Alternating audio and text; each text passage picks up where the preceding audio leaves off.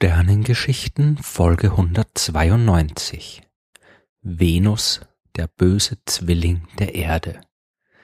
Die Venus ist der innere Nachbarplanet der Erde und sie könnte fast ein Zwilling unseres eigenen Planeten sein.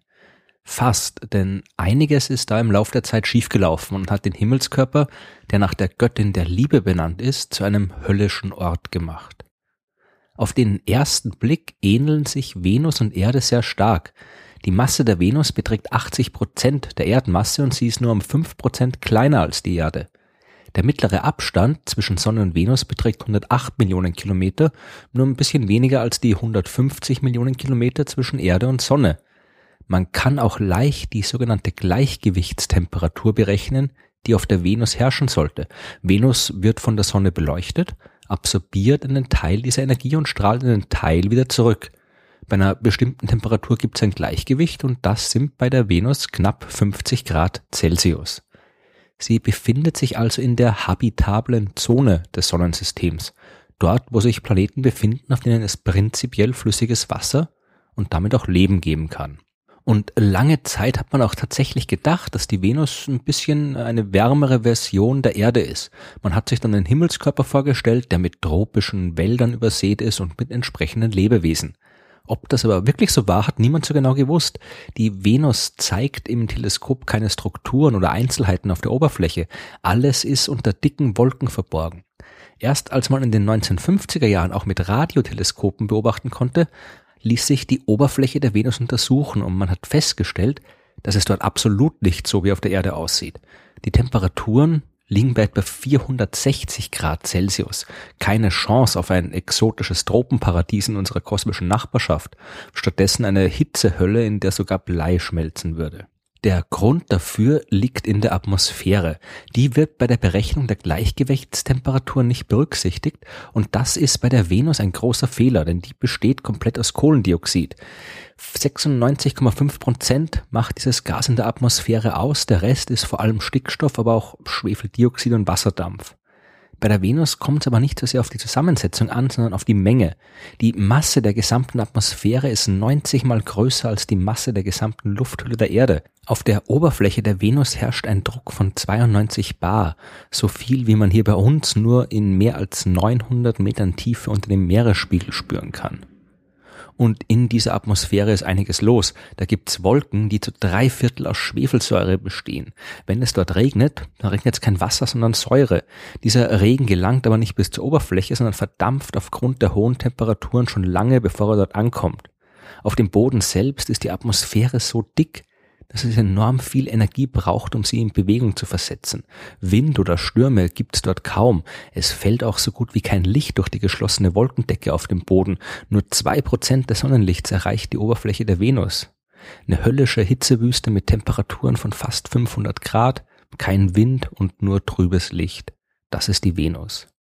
Früher war alles wohl ein bisschen anders. Nach ihrer Entstehung waren Erde und Venus sich wahrscheinlich tatsächlich ähnlich. Auf beiden Planeten gab es Wasser. Auf der Venus war es wegen der Nähe zur Sonne aber ein bisschen wärmer und das Wasser ist in Form von Wasserdampf in die Atmosphäre gelangt. Wasserdampf ist aber ein hervorragendes Treibhausgas und deswegen hat sich die Atmosphäre unseres Nachbarplaneten noch weiter aufgeheizt. Die Erde dagegen ist abgekühlt. Auch sie hat früher eine Atmosphäre gehabt mit sehr viel Kohlendioxid und keinen Sauerstoff. Aber als sie immer kühler wurde, haben sich an ihrer Kruste die Kontinentalplatten gebildet und die Plattentektonik hat eingesetzt. Gestein ist neu entstanden, wurde im Inneren der Erde wieder zerstört, Kohlendioxid aus der Atmosphäre konnte mit dem Wasser aus den Ozeanen und der Hilfe der Plattentektonik im Gestein gebunden werden. Es ist aus der Atmosphäre verschwunden und irgendwann entstand Leben und das hat den Sauerstoff produziert. Die Erde ist so geworden, wie sie heute ist, die Venus dagegen blieb heiß. So heiß, dass sich in ihrer warmen Kruste nie Kontinentalplatten und Plattentektonik ausbilden konnten. Das Wasser ist in der Atmosphäre verschwunden und hat den Planeten noch weiter aufgeheizt. Das Kohlendioxid, ebenfalls ein sehr starkes Treibhausgas, blieb auch in der Atmosphäre und hat die Venus noch heißer gemacht. Der Treibhauseffekt ist außer Kontrolle geraten und die Venus zu der lebensfeindlichen Hitzewelt geworden, die sie heute ist.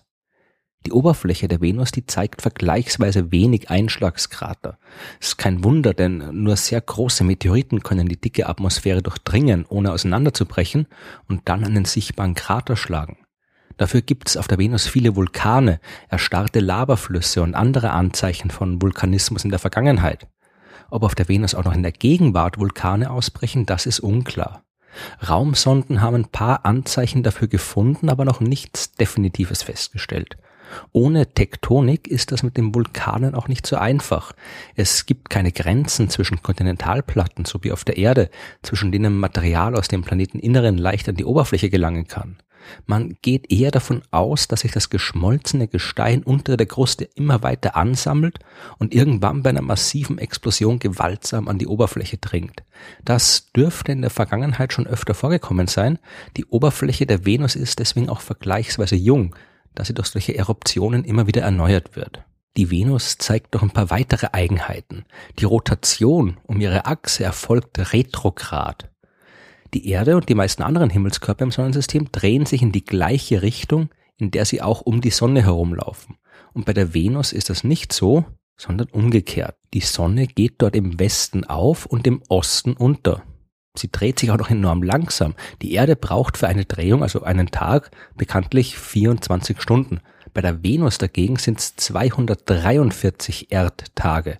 Das ist sogar noch ein kleines Stück länger, als sie für einen Umlauf um die Sonne braucht, was nur 224 Tage dauert. Ein Venustag ist also länger als ein Venusjahr. Sehr schnell dagegen rotiert die Atmosphäre der Venus.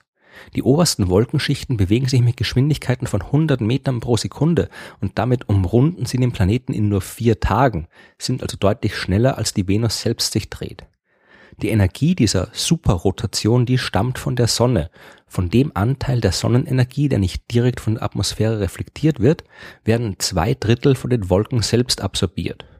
Die Details dieses Prozesses, die sind allerdings noch nicht komplett verstanden. Das liegt auch daran, dass die Venus bis jetzt nur vergleichsweise selten von Raumsonden besucht worden ist. Da die Venus näher an der Sonne ist als die Erde, bewegt sie sich auch schneller um sie herum.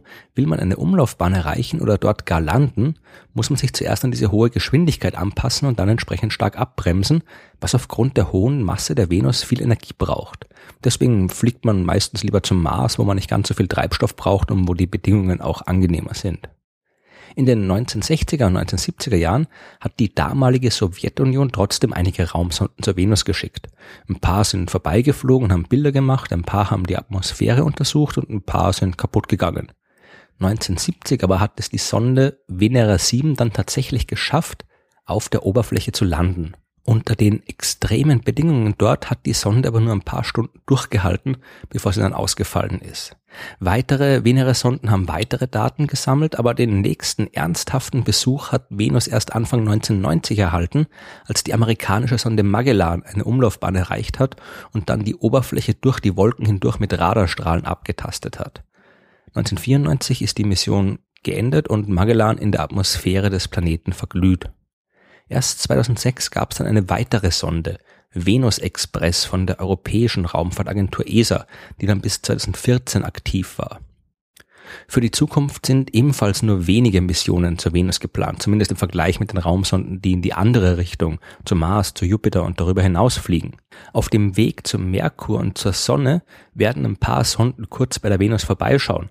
Russland plant irgendwann in den 2020er Jahren wieder eine Landeeinheit auf der Venus abzusetzen. Aber bis auf weiteres werden wir Venus hauptsächlich von der Erde aus untersuchen müssen. Aber das lohnt sich und beobachten lässt sie sich zum Glück ja auch ohne Teleskop. Weil sie uns so nahe ist, so groß ist und das Sonnenlicht dank ihrer Wolken so stark reflektiert, erscheint sie auch enorm hell am Nachthimmel. Nach dem Mond ist die Venus das hellste Objekt am nächtlichen Himmel. Als innerer Planet, der der Sonne näher ist als die Erde, ist sie nur abends und morgens zu sehen, aber nie mitten in der Nacht. Die Venus kann sich nicht allzu weit von der Sonne entfernen und ist nur sichtbar, wenn die Sonne gerade untergegangen ist oder kurz bevor die Sonne aufgeht. Diese Sichtbarkeit hat ja auch den Namen Abendstern bzw. Morgenstern eingetragen. Von der Erde aus sieht man die unangenehmen Bedingungen auf unserem Nachbarplaneten nicht. Von hier aus gesehen ist sie nur ein hell funkelnder und eindrucksvoller Lichtpunkt am abendlichen oder morgendlichen Himmel und ein wunderbarer Anblick, den man sich nicht entgehen lassen sollte.